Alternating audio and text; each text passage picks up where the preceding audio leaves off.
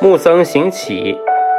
唐朝人杨物廉有很多奇巧的构思，曾经在沁州城的市场内，用一段木头雕刻成和尚。那和尚手里拿一只碗，自己能乞讨。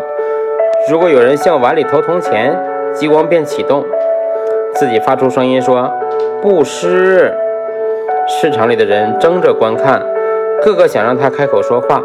布施的人每天数千人。